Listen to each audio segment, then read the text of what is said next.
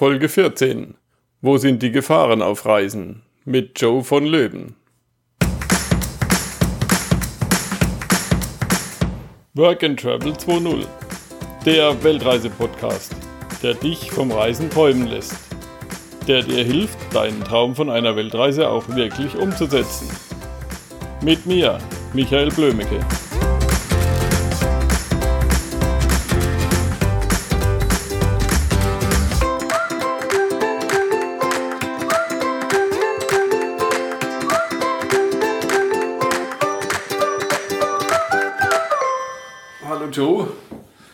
Wir hatten ja schon mal ein Interview gemacht. Damals über Skype, heute sind wir live hier bei dir in der Wohnung. Und du wolltest uns noch ein bisschen was erzählen über Reisen in Länder, in die sonst eigentlich kaum einer reinfährt, reist. Ja, schön, Mitch, dass du da bist, hier nach Köln gekommen. Und ja, ich freue mich, dass wir jetzt dieses besondere Interview führen mit den speziellen Ländern dieses Ja. Planeten. Ja, ich kriege das immer so mit. Die meisten Leute haben ziemlich viel Angst und Respekt vor anderen, weil die dunkel aussehen, was weiß ich, aus Afghanistan kommen. Und da kriegt man ja immer in Nachrichten alle möglichen schlimmen Sachen erzählt. Aber im Endeffekt, man, man sieht, man hört nur von Leuten, die Angst haben, aber selten von Leuten, die dann wirklich ermordet werden oder überfallen werden oder so. Das gibt's ja eigentlich gar nicht so oft, wie es jetzt in Nachrichten kundgetan wird. Also meine Erfahrung ist, ich bin jetzt durch 111 Länder der Welt gereist. Ähm, Da waren sicherlich auch gefährliche Länder dabei, wo viele Leute nicht hinreisen würden und Angst hätten. Ich bin noch nie Opfer eines Raubes geworden. Ja. Also das, ich glaube, das wird einfach sehr hochgehangen. Ähm, natürlich bin ich schon mal durch einen Taschendiebstahl bestohlen worden, aber das hätte mir auch hier genauso gut in Köln passieren können. Ja. Also bei mir, ich, ich bin noch nicht ganz so viel gereist. Ich habe aber auch schon, ich mache auch Kanutouren oder habe früher mehr gemacht. Und da ist es einmal passiert, dass ein Auto aufge zwei Autos aufgebrochen wurden und das war in Mühlacker. Also Mühlacker liegt bei, im Schwabenländle bei Pforzheim. Ähm, Im Ausland ist mir ehrlich gesagt noch nie was passiert, obwohl ich sehr gern mit meinem alten Toyota unterwegs bin, meistens ohne Türen und ohne Dach. Also ähm, das Einzige, was abgeschlossen ist, ist das Armaturenbrett, das, das Handschuhfach, da ist so ein Briefkastenschloss dran. Und selbst da ist noch nie was weggekommen. Ich glaube, einmal haben sie mir eine alte Jacke geklaut. Das war, aber kann auch sein, die ist verloren gegangen, aus dem Auto geflogen. Also, ja, Ich denke mal, das ist auch so ein bisschen die selektive Wahrnehmung, die wir haben. Wir kriegen halt immer nur die Horrormeldungen aus den Ländern präsentiert und Ja. die speichern wir dann, sage ich jetzt mal, ab und dann äh, projizieren wir ein Land auf, diese, sage ich jetzt mal, schlechten Nachrichten. Dass das natürlich ganz anders ist, äh, das zeigt dann die Realität. Stell dir vor, man würde in den USA nur Berichte aus Deutschland erfahren, wo Menschen umgebracht werden. Das haben wir ja auch. Es ist ja nicht so, dass, dass wir es nicht hier haben. Dann äh, hätte man ja auch ein anderes Bild. Ja? Aber ich denke mal, da ist wirklich die Medienberichterstattung schon auch ein bisschen dran schuld. ja. Das heißt ja, Bad News are good news. Oder only bad news are good news. Das kann man natürlich auch sensationeller mehr aufbereiten, wenn du so eine Nachricht hast. Ne? Ja. Also ich will jetzt nicht sagen, dass die Länder, es gibt sicherlich auch Länder, die äh, gewisse Gefahren haben. Das ich jetzt nicht kleinreden. Also gerade so ein Land wie Somalia. Ähm, aber das ist jetzt nicht so, dass da jede, hinter jeder Ecke ein Heckenschütze steht. Also man muss dann halt entsprechend vorsichtiger agieren. Als wir jetzt in Mogadischu waren, habe ich mir halt auch aus Sicherheitsgründen eine gepanzerte Limousine genommen. Da, das ist einfach notwendig, sich da entsprechend mehr zu schützen. Ja. ja ich meine, es kommt natürlich auch darauf an. Ich meine, im Endeffekt ist immer Key Bono. Das heißt, er hat einen Benefit von irgendeiner Aktion. Und die Terroristen, die wollen ja irgendwie Publicity, Held sein, wenn sie irgendjemand in die Luft sprengen. Und das machen sie ja nicht da, wo der Alleinreisende ist, sondern eher, wo eine Reisegruppe ist, also wo viele Menschen ein Ziel bieten. Genau, also ty- typischerweise würde man dann ein Auto in ein Hotel steuern, wo gerade 100 äh, Westler drin sitzen. Und ja, als einzelner Tourist ist man da eigentlich äh, mehr oder minder auf der sicheren Seite. Was auch kurios ist, ist das Land Nordkorea. Würde auch jeder denken, was ist das für ein schrecklich gefährliches Land von der Berichterstattung her. Ja. Wenn du aber im Land bist, ist das total sicher, weil du bist ja auch ständig sozusagen überwacht, also mhm. weil du kannst ja da nicht frei reisen, du hast immer ein oder zwei Begleiter dabei und da passiert hier nichts, du wirst auch nicht ausgeraubt. Also Nordkorea ist eins der sichersten Reiseländer auf unserem Planeten. Mhm. Erzähl mal ein bisschen, du warst ja schon in Nordkorea. Ja, also was so ein bisschen, sage ich schon, gewöhnungsbedürftig ist, wenn man da einreist, man wird natürlich da sehr stark erstmal kontrolliert. Man muss auch sein Handy einschweißen, damit man das da nicht benutzt. Das möchten die halt nicht, dass der Kontakt nach außen entsteht. Da ist schon ein großer Überwachungsapparat am, am Rollen. Und ähm, auch, wie gesagt, wenn man da äh, dann von seinem Reisebegleiter in Empfang genommen wird, sind die immer zu zweit unterwegs. Einer ist der normale Reiseführer, spricht auch Deutsch. Und die ähm, zweite Person ist im Prinzip, ich sage jetzt mal, der Aufpasser der Partei, dass der Reiseführer da nichts ähm, Falsches macht. Also die passen dann quasi aus, gegenseitig auf sich auf und auf dich, dass du genau. nichts Falsches machst in dem Land. Genau, die passen darauf auf, dass, dass wir alle drei zusammen nichts Falsches machen. Und ähm, ja gut, da gibt es natürlich auch etwas Menschen, die sind ein bisschen legerer, andere sind etwas strenger. Äh, ich war ja schon mehrfach in Nordkorea. Ähm, ja, also das ähm, ist halt so, du kannst halt nicht frei entscheiden, wo du hin willst. Die geben dir den Reiseplan vor und es ist so ein bisschen wie, ich sage jetzt mal, Schulausflug. Morgens um 8.30 Uhr in den Bus einsteigen und dann wirst du von einem Attraktion zur nächsten gefahren und das hm. bestimmen die halt, was ihnen gerade so in den Sinn kommt. Was war das für eine Reise? War das war ja dann keine so eine Individualreise, wie man es bei uns kennt, dass man sagt, okay, ich will jetzt das anschauen, das anschauen und dann lege ich mich noch ein bisschen an, an den Strand und gehe vielleicht an den Pool vom Hotel. Wie läuft das da ab? Das gibt's so in Nordkorea in der Tat nicht. Ähm, du kaufst im Prinzip ein, sag ich jetzt mal, Reisepaket. Das ist also im, im Prinzip wie eine, ich sag jetzt mal, Package-Tour. Ja? Also es ist kein Individualtourismus. Mm, besteht im Prinzip daraus, dass du eine Hotelübernachtung hast, ein Reisebegleitungsprogramm und Vollpension. Also du musst dich, wenn du in Nordkorea bist, nie, um nichts kümmern. Könntest du ja auch schlecht, weil es spricht kaum einer Englisch und äh, mit der Bevölkerung kannst du dich nicht verständigen. An sich ist es aber relativ einfach, dahin zu kommen. Du musst dich halt nur eines Reisebüros da entsprechend betätigen. Da gibt es so drei, vier kleinere Reisebüros, die das hier in Deutschland anbieten. Und wenn du dich mit denen entscheidest, dann kümmern die sich um alles, also sprich äh, Visabeschaffung. Hm. Das ist, äh, ist das dann eine, eine, eine Kleingruppe oder eine größere Gruppe? Wie ist man da unterwegs? Das kommt darauf an, wie viel, sage ich jetzt mal, sich an dem Tag äh, für die Reise angemeldet hat. Ich hm. hatte jetzt zweimal so um die 15 Leute in der Gruppe. Kann aber auch mal weniger sein. Äh, das hängt dann vom Reiseveranstalter ab, ab wie viele Leuten es stattfinden lässt, ja. ja. Und natürlich dann entsprechend auch vom Preis wahrscheinlich. Ja, der Preis ändert sich dann nicht. Also für den Reiseveranstalter waren jetzt die großen Gruppen, das waren für ihn schon größere Gruppen, mhm. äh, natürlich lukrativer, weil er dann auch mehr verdient. Aber das lag auch daran, dass die eine Reisegruppe, mit der ich da war, da war das Ariran Festival. Das ist das größte Laientanzfestival der Welt. Mhm. Wahnsinn. Also du hast da bis zu 100.000 Teilnehmer, die dir da so Tanzvorführungen darbieten. Und beim zweiten Mal, als ich da war, da hatte Kim Il-sung seinen 100. Geburtstag, der Staatsgründer. Mhm. Und von daher waren halt da auch viele Touristen im Land. Verhältnismäßig viele, weil Nordkorea schafft gerade mal 10.000 Touristen im Jahr. Mhm. Also ist doch sehr überschaubar. Wer ist da so alles Tourist? Sind es mehr Europäer oder ganz gemischt oder mehr Asiaten? ist sehr gemischt. Ist, China ist jetzt immer mehr im Kommen, weil mhm. das für die wohl ein bisschen einfacher auch ist und kostengünstiger dahin zu fahren. Du musst halt rechnen, als Europäer gibst du mindestens mal 150 Euro am Tag dafür aus. So mhm. viel kostet dich in etwa die Reise. Da ist der Flug noch nicht mit dabei. Ja?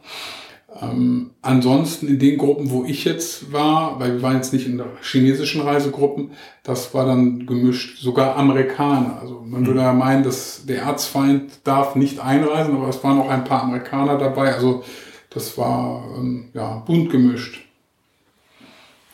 Sind die Reisebüros dann privat oder eher staatlich?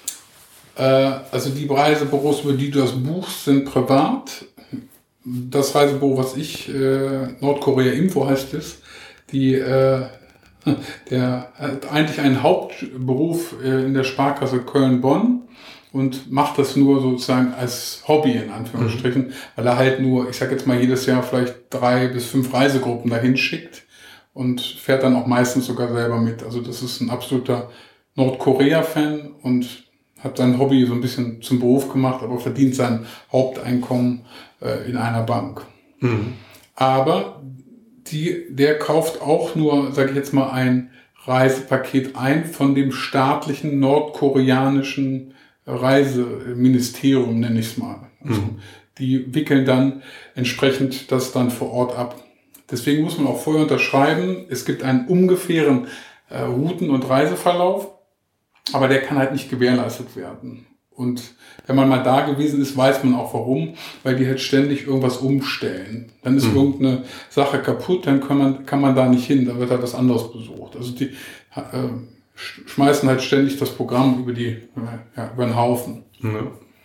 Das Schöne an der ganzen Geschichte ist, das ist halt kurios. Du bist im Prinzip immer alleine in den Attraktionen. Wir passen darauf auf, dass nicht eine andere Reisegruppe zu der Zeit da ist. Also wenn du irgendwas dir anguckst, hast du immer exklusiv äh, die Königsgräber oder ein Museum für dich. Ich bin jetzt da gar nicht informiert. Was gibt es denn alles zu sehen überhaupt in Nordkorea? Ja, also das Spannendste, wie ich fand, war dieses Arirang äh, dieses Tanzfestival. Dann gibt es, was ich auch sehr kurios fand, das größte Geschenkemuseum der Welt. Und zwar mhm. hat der Kim Il-sung und der Kim Jong-un äh, die haben halt ein Museum gebaut und alle Staatsgeschenke, die sie bekommen haben, sind dort ausgestellt. Unter anderem ein Eisenbahnwaggon, den er ähm, von Stalin geschenkt bekommen hat und Mao hat ein Auto geschenkt. Ähm, Gaddafi hat einen schönen vergoldeten ähm, Säbel geschenkt. Also da gab es ganz viele tolle Sachen. Du kannst auch selber da Geschenke abgeben. Also mhm. ich habe mein Buch Weltreise dann äh, der nordkoreanischen Botschaft in Berlin geschickt und habe gesagt, ich möchte gerne, dass dieses Geschenk an, den, an das Land Nordkorea äh, übergeht und dass es ins Museum kommt. Also ja, sind auch Privatgeschenke. Ich habe zum Beispiel ein Exponat gesehen, das war ein bayerischer Bierkrug, der da ausgestellt war. Mhm. Ansonsten, was natürlich auch noch sehr äh, spannend war, war die koreanisch-koreanische Grenze das ist so, ich sag jetzt mal so ein bisschen wie die ehemalige deutsch-deutsche Grenze, ist halt sehr stark überwacht und äh, ja, ist interessant zu sehen, wenn man da in so einer Baracke langläuft, wenn man dann über den Betonstreifen steigt, ist man für einige Meter im südkoreanischen Land. Das sind immer auch die Orte, wo Sachen ausverhandelt werden. Im Prinzip, das sind so UN-Baracken, auch in hellblau gestrichen. Auch super interessant mal zu sehen. Ja. Dann kann man natürlich auch noch ähm, gewisse, sage ich jetzt mal, koreanische Kunst sehen. Sie haben uns äh, einmal eine, ja, einen Bauernhof gezeigt, wie der da so funktioniert mit ihren mhm. Techniken und doch auch noch viel Handarbeit. Also da waren wir auf einer so, ich sage jetzt mal, Agrargenossenschaft, wo 1000 Personen gearbeitet haben. Also das kann man sich heute gar nicht mehr vorstellen. Ich komme ja selber aus der Landwirtschaft, 1000 Leute da würden, ich sage jetzt mal, halb, mit 1000 Leuten in der Landwirtschaft würde man halb Norddeutschland äh, sozusagen betreiben können. Das ist ja alles sehr durchtechnisiert hier in Europa. Und äh, ja, in Nordkorea wird halt viel mit der Hand gearbeitet und von daher äh, können die dann auch 1000 Personen da durchfüttern. Mhm. Was wird da angebaut? Auch so Mais, weil sie das auch als Futtermittel nehmen. Mhm. Das habe ich sehr viel gesehen. Und auch so Zuckerrüben und dergleichen, ja. Was ich jetzt auch gesehen habe, wir waren dann noch mal in einer ähm, anderen Stadt, Hamhum heißt die. Das ist so die größte Industriestadt. Und seitdem China wieder Strom liefert, äh, haben sie halt Energie und können jetzt auch ähm, wieder Sachen produzieren. Also die haben dann da äh, Stickstoff produziert und der wurde dann als Gegenleistung für den Strom nach China ähm, geliefert. Mhm. Es gibt auch im Süden äh, eine sogenannte Freihandelszone da äh, können westliche Firmen halt äh, für schmale Maus Sachen produzieren. Also selbst südkoreanische Firmen produzieren dann auf nordkoreanischem Gebiet. Man muss halt ähm, ja sehen, da kostet so ein Arbeiter im Monat 20 Euro und den verkauft das Land Nordkorea dann an Firmen, koreanische oder chinesische Firmen vielleicht für 200 ähm, Dollar und dann ist das natürlich noch ein Geschäft für beide Seiten. Ja.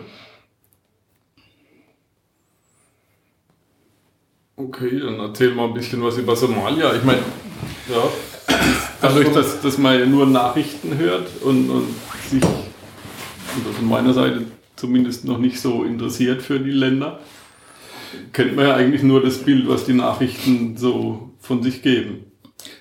Genau, also ich habe mich damit auch nicht so wahnsinnig viel beschäftigt, aber ich habe immer so zwei Freunde, mit denen ich ab und zu auf Reisen gehe.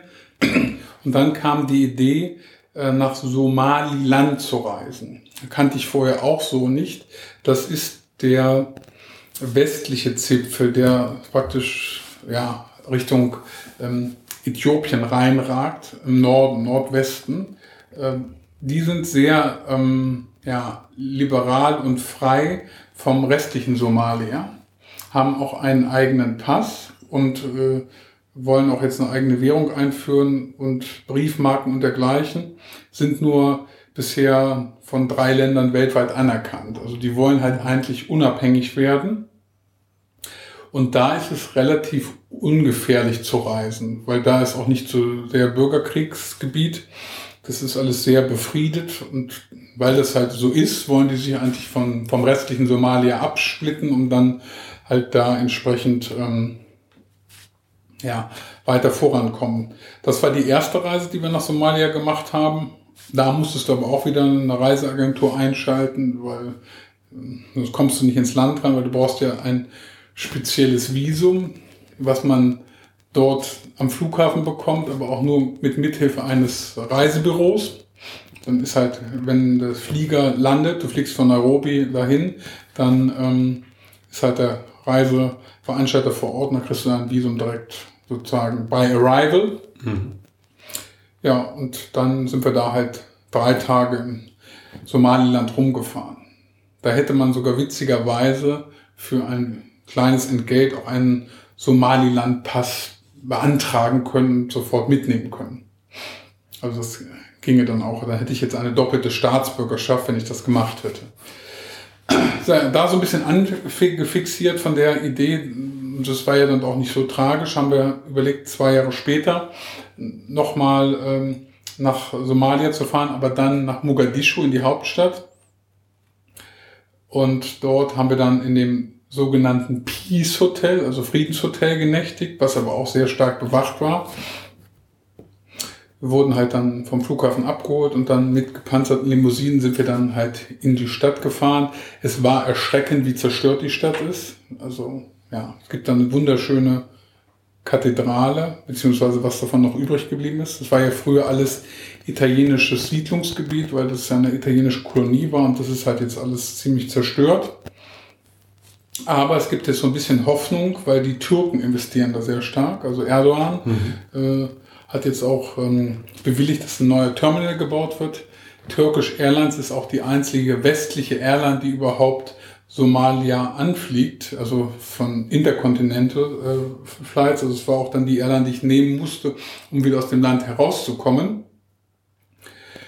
Ja, und ansonsten, wenn man da halt sozusagen einen Stadtausflug macht, ist man immer in Begleitung von, von Fahrer, Sicherheitspersonal mit einer Waffe. Und ähm, guckt sich halt ja, die Gegebenheiten an. Wir waren halt mal auf dem Fischmarkt. Es gibt halt so einen schönen alten Hafen, der auch noch nicht, nicht so zerstört ist. Aber es ist jetzt nicht äh, so, sag ich mal, solche Attraktionen wie vielleicht Paris, London oder New York. Es ist alles äh, auf einem sehr ja, überschaubaren Niveau. Ja. Und was halt so ein bisschen der Gag an der Reise war, am Nachmittag sind wir dann tatsächlich zum Strand gefahren und haben halt unter ja, sich Schutz von bewaffneten Personen da mal ein bisschen schwimmen können im Indischen Ozean. da kommt natürlich bei mir die Frage, warum macht man das überhaupt? Warum, was treibt dich an, um solche Länder zu besuchen? Das, das ist so ein bisschen wie bei einem Adrenalin-Junkie, also der einen Bungee-Sprung macht. Der fängt mit 10 Meter an, dann werden es immer mehr und irgendwann macht er einen Bungee-Sprung aus dem Hubschrauber raus. Natürlich werden die Gefahren auch ein bisschen größer, aber für mich wäre es jetzt in der Tat ein Problem, glaube ich, zu sagen, ich mache jetzt mal zwei Wochen Urlaub in Spanien. Also ich will halt immer äh, mehr und Neueres sehen und natürlich auch vielleicht noch etwas Interessanteres. Und das ist so ein bisschen die Steigerung. Mhm. Also für mich persönlich. Ja, ein bisschen Nervenkitzel, aber ich versuche das natürlich schon ähm, einzuschränken. Also es ist jetzt nicht so, dass ich da als Zielscheibe rumlaufe, sonst würde ich ja mir keine gepanzerte Limousine nehmen. Also ich versuche das Risiko zu minimieren, aber es interessiert mich halt auch. Also man hört immer so viel Schlechtes von den Ländern wie Somalia und, und Nordkorea und das ist halt einfach auch zu gucken, was da wirklich vor Ort los ist. Ja. Dann kann man das auch besser einschätzen, um auf deine Eingangsfrage mhm. zurückzukommen, mhm. so kann ich mir halt ein Bild machen. Dann weiß ich, wenn da eine Bombe explodiert ist. Ich kann das besser ähm, bewerten. Ja.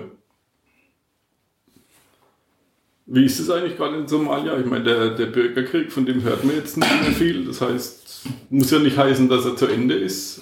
Ähm, also offiziell ist er ja mehr oder minder, ich sage jetzt mal mehr oder minder beendet. Ab und zu kommt, passiert trotzdem noch mal was.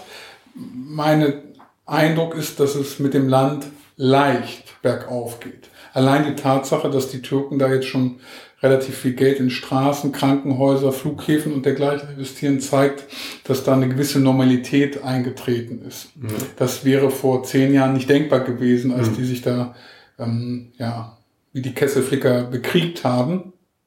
Aber ich meine, wir sprechen von einem sehr niedrigen Niveau. Aber das sind dann, daran merkst du einfach, dass sozusagen ein Land normaler wird, dass auch wieder mhm. Infrastruktur da ist.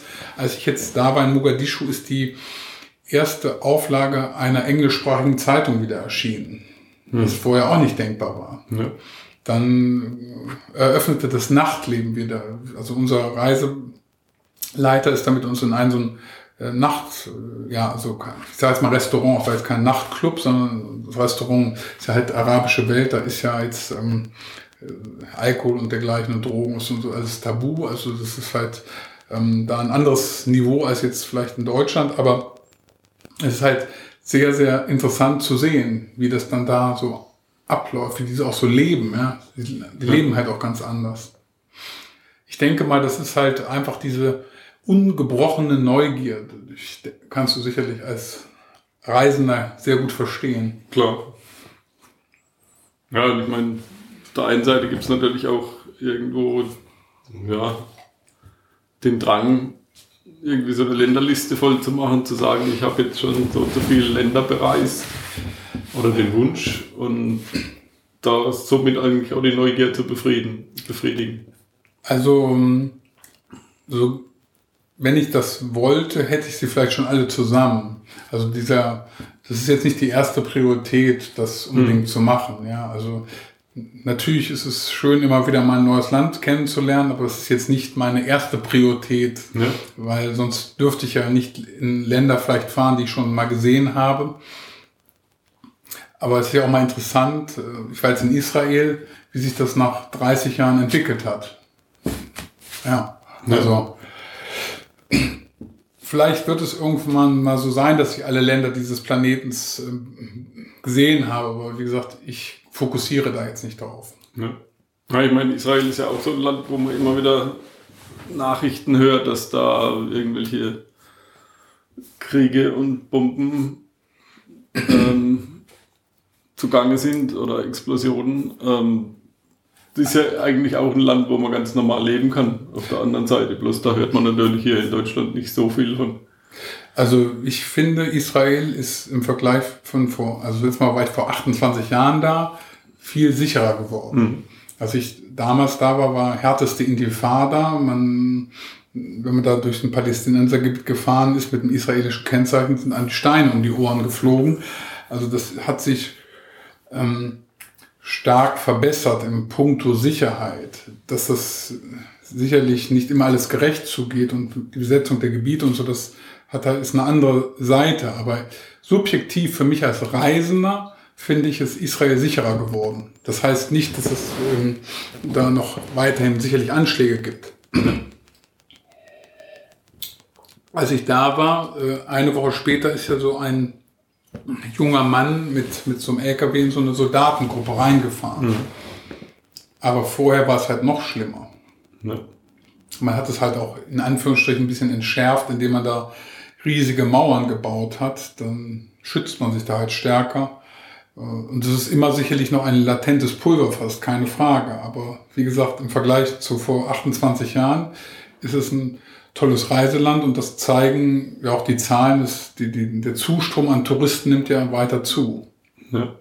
Das würde ja nicht so sein, wenn, wenn man Angst haben müsste, dahin zu fahren. Mhm.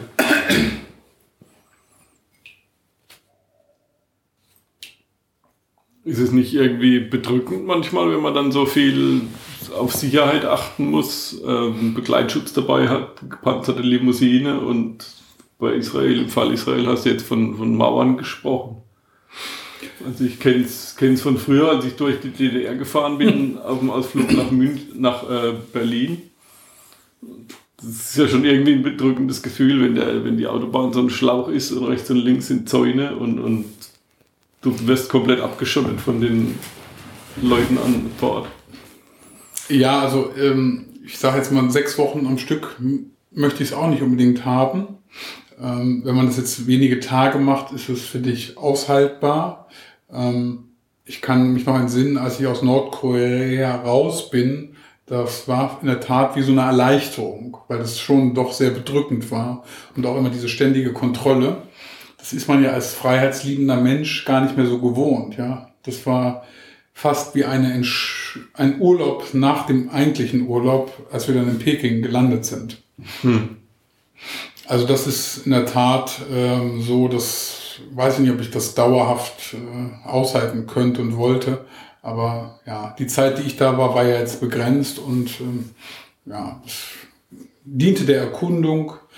Äh, ist auch nicht, das ist nicht immer sicherlich nicht so erholsam, aber ja, ich sage halt ein sehr spannendes Erlebnis. Klar, ich meine, Reisen ist ja nicht nur Erholung, das ist ja Bildung.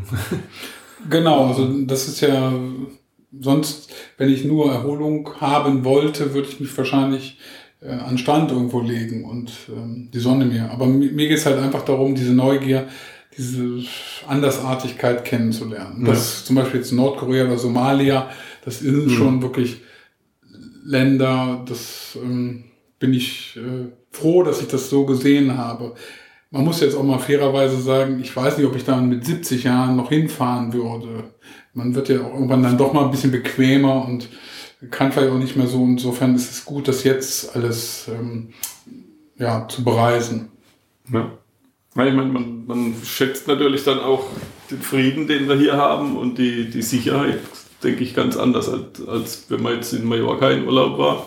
Wenn man aus Somalia zurückkommt, dann denkt man bestimmt, äh, schon geil, wie wir hier leben. Genau, also das äh, kann ich so unterschreiben. Also ich würde immer wählen gehen, auch wenn es manchmal schwierig ist, die Wahl, also was man wählt. Aber wenn man in solche Länder fährt, äh, dann, ja, dann erfährt man eigentlich, wie gut es einem geht. Oder auch, natürlich haben wir auch Probleme, aber vergleicht, also ich sage jetzt mal in Köln mit, mit der Silvesternacht, war auch sicherlich nicht schön, aber ähm, wir leben hier doch noch in einem sehr sicheren Land und mit einem sehr hohen Standard. Und das lernt man natürlich dann deutlich mehr und besser noch zu schätzen, wenn man in solchen Ländern unterwegs war. Ja. ich kann mich noch früher an die, die ersten Jugoslawien-Reisen erinnern.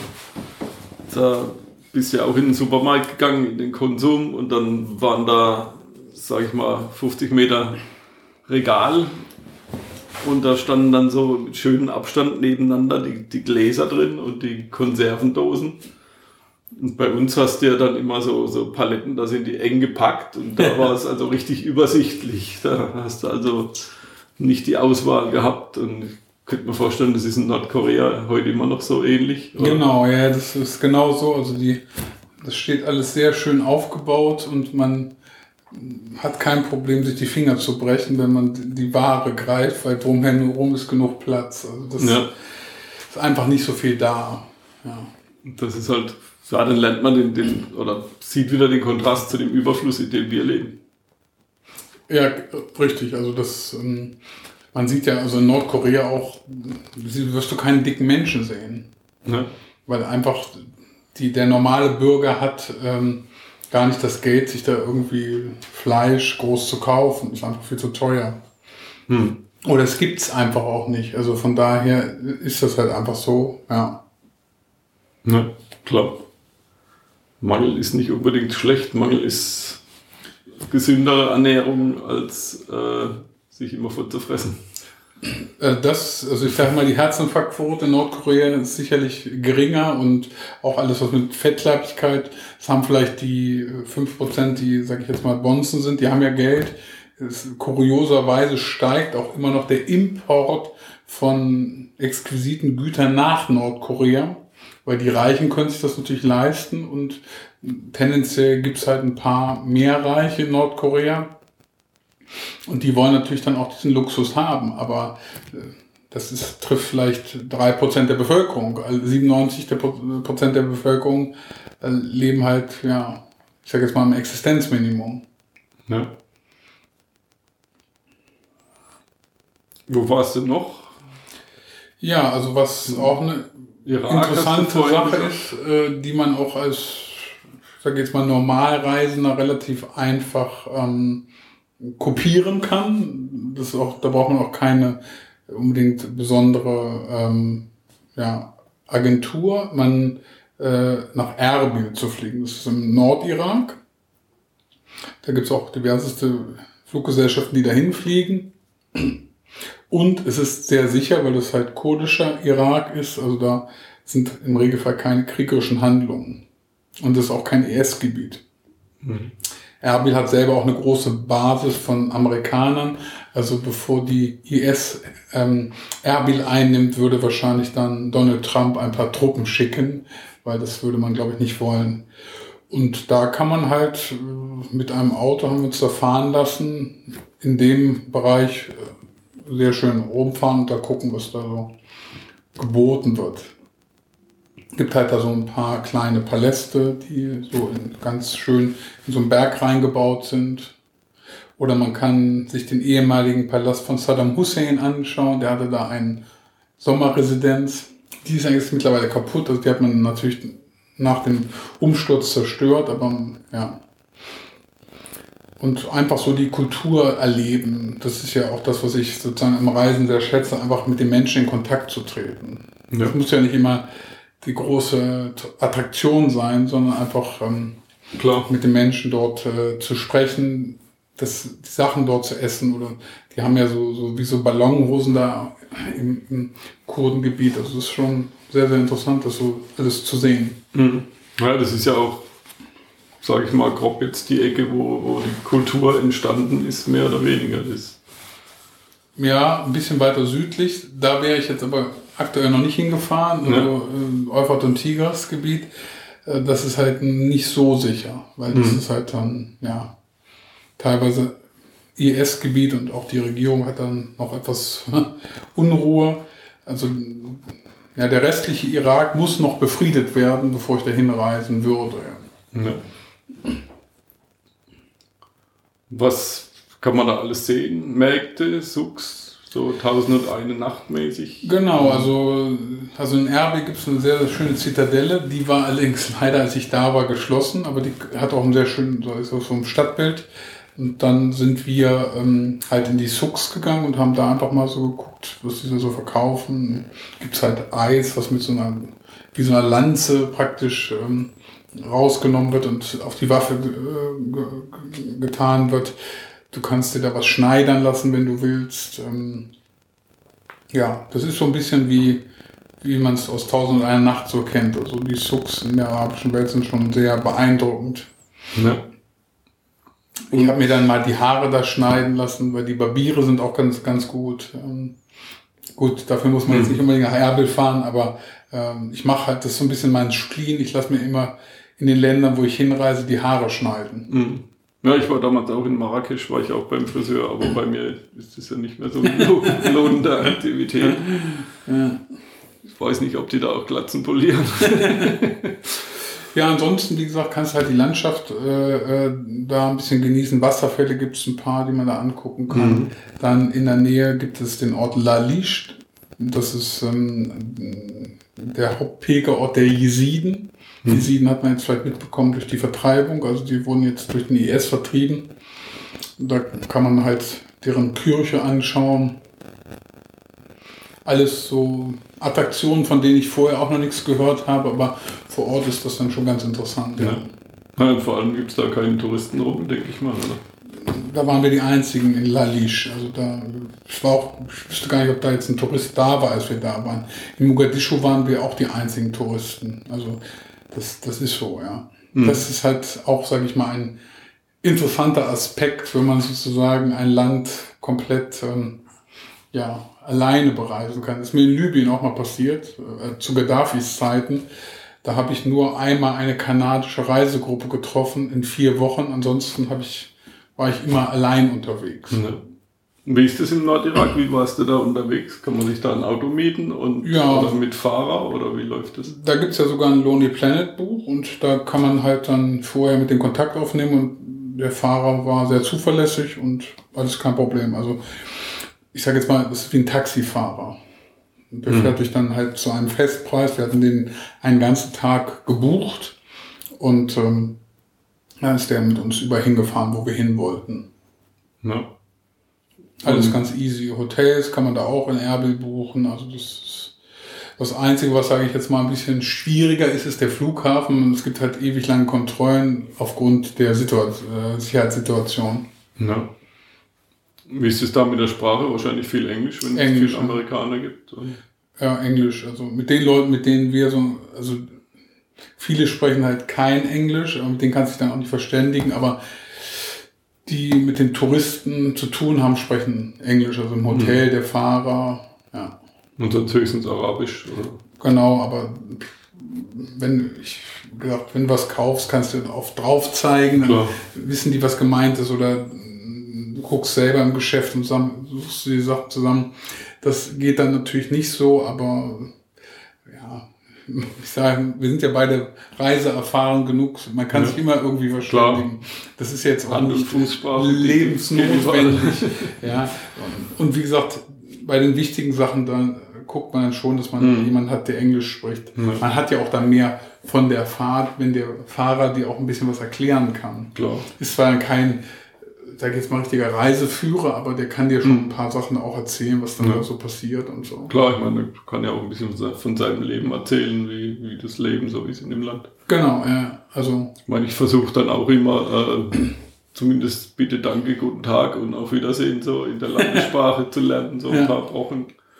Das, das öffnet ja auch schon die Türen oft. Ja, ja, das ist super, wenn man so die so fünf Wörter zumindest mal kann. Ja. Das, äh, wir finden die sehr nett. Ja. war vor zwei Jahren in Schweden und der, der Hüttenwart da in der Abisko Jahrestugan in der Hütte, der hat erzählt von seiner Zeit in der Pfalz. Da war er als Holzfäller und konnte konnt ganz gut Deutsch und dann der war total glücklich, als er uns beibringen konnte, wie, wie Danke vielmals auf Schwedisch heißt. Hat, da hat er sich voll gefreut. Also so ein paar Worte in der Landessprache, das ist der reinste Türöffner ja, bei, ja, das, das, bei den Leuten. Das ist auch meine Erfahrung. Also das ist immer gut, da ein paar Worte zu kennen. Ja.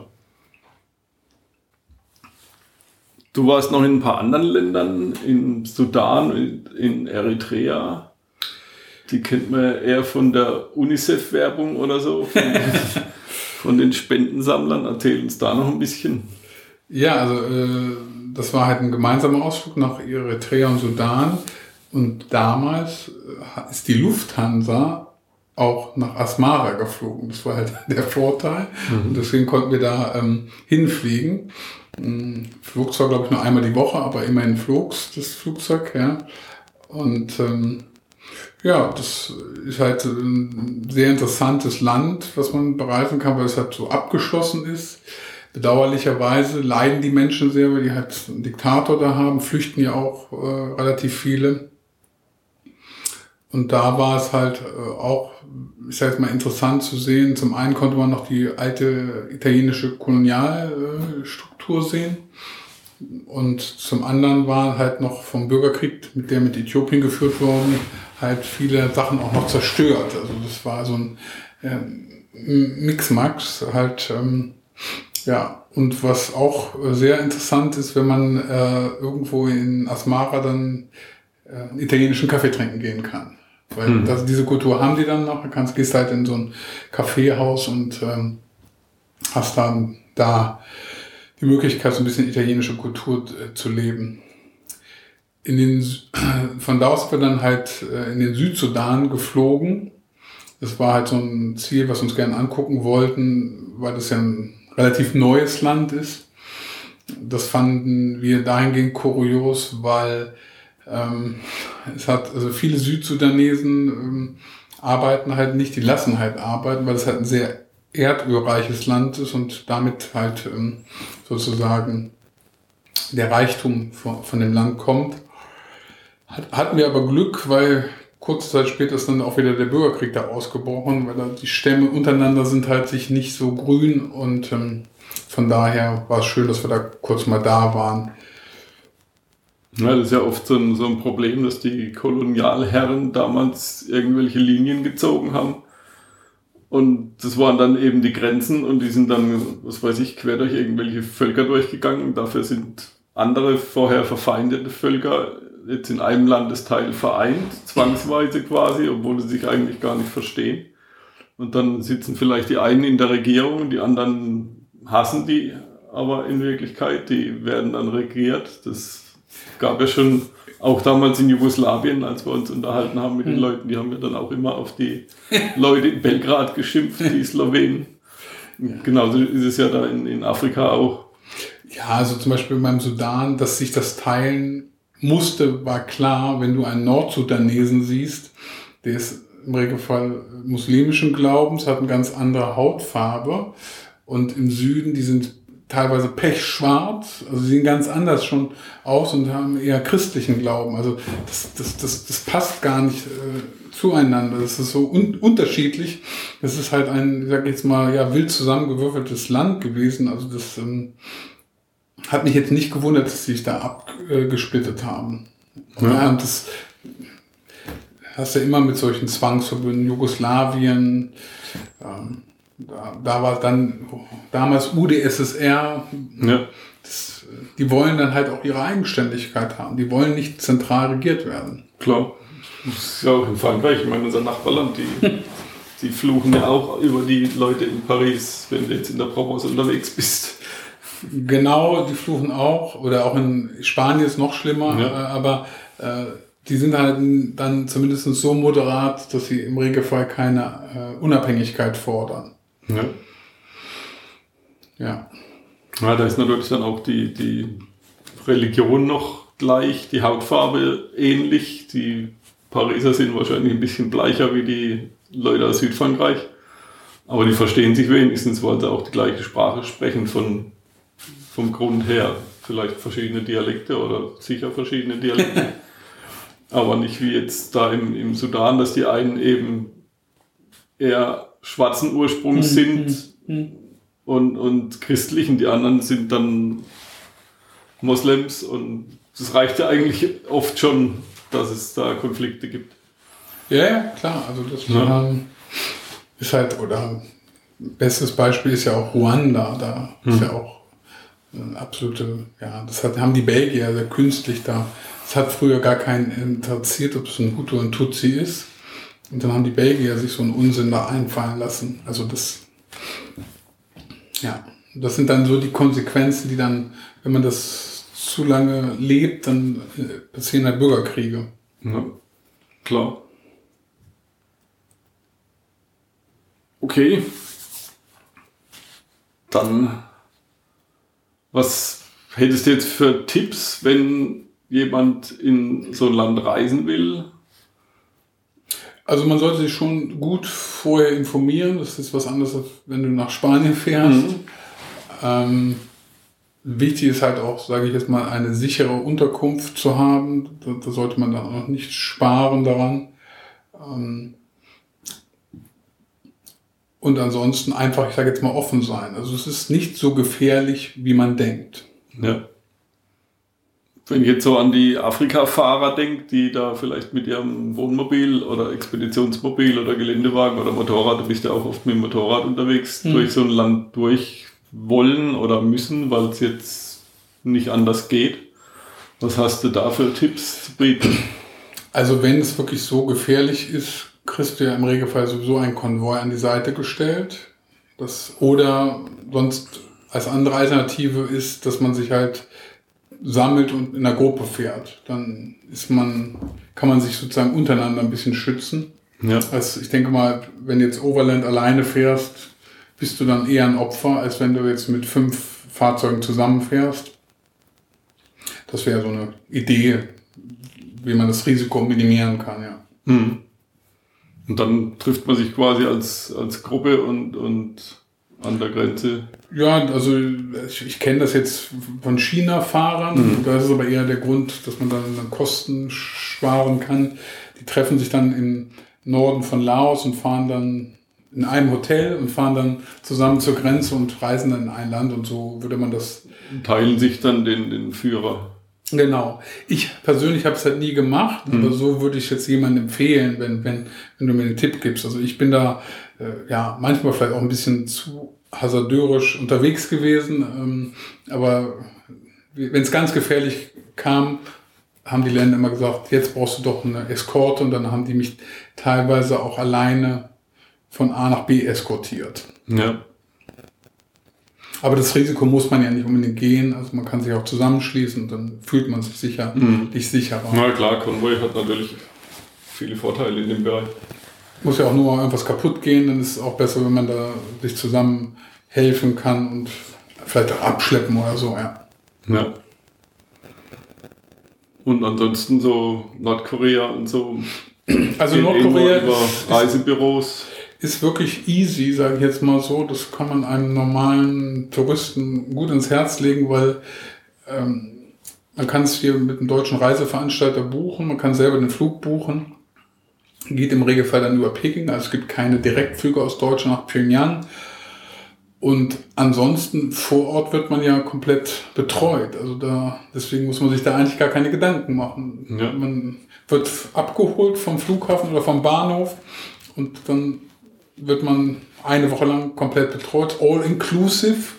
Ähm, Und von daher ist ganz easy. Ja. Allerdings geht halt nichts im Individualbereich. Also Nee. Es sei denn, man bucht sich sozusagen Führer für sich alleine, ist dann natürlich deutlich teurer, aber auch der wird den nicht jeden Wunsch erfüllen können, weil einfach einige Sachen No-Go sind. Ja? Also der, der kann auch nur das machen, was sozusagen äh, im Katalog vorgegeben ist. Also der, Ja. Wenn du sagst, ich möchte jetzt gerne mal ins Nachtleben eintauchen, dann würde ich sagen, gib es nicht.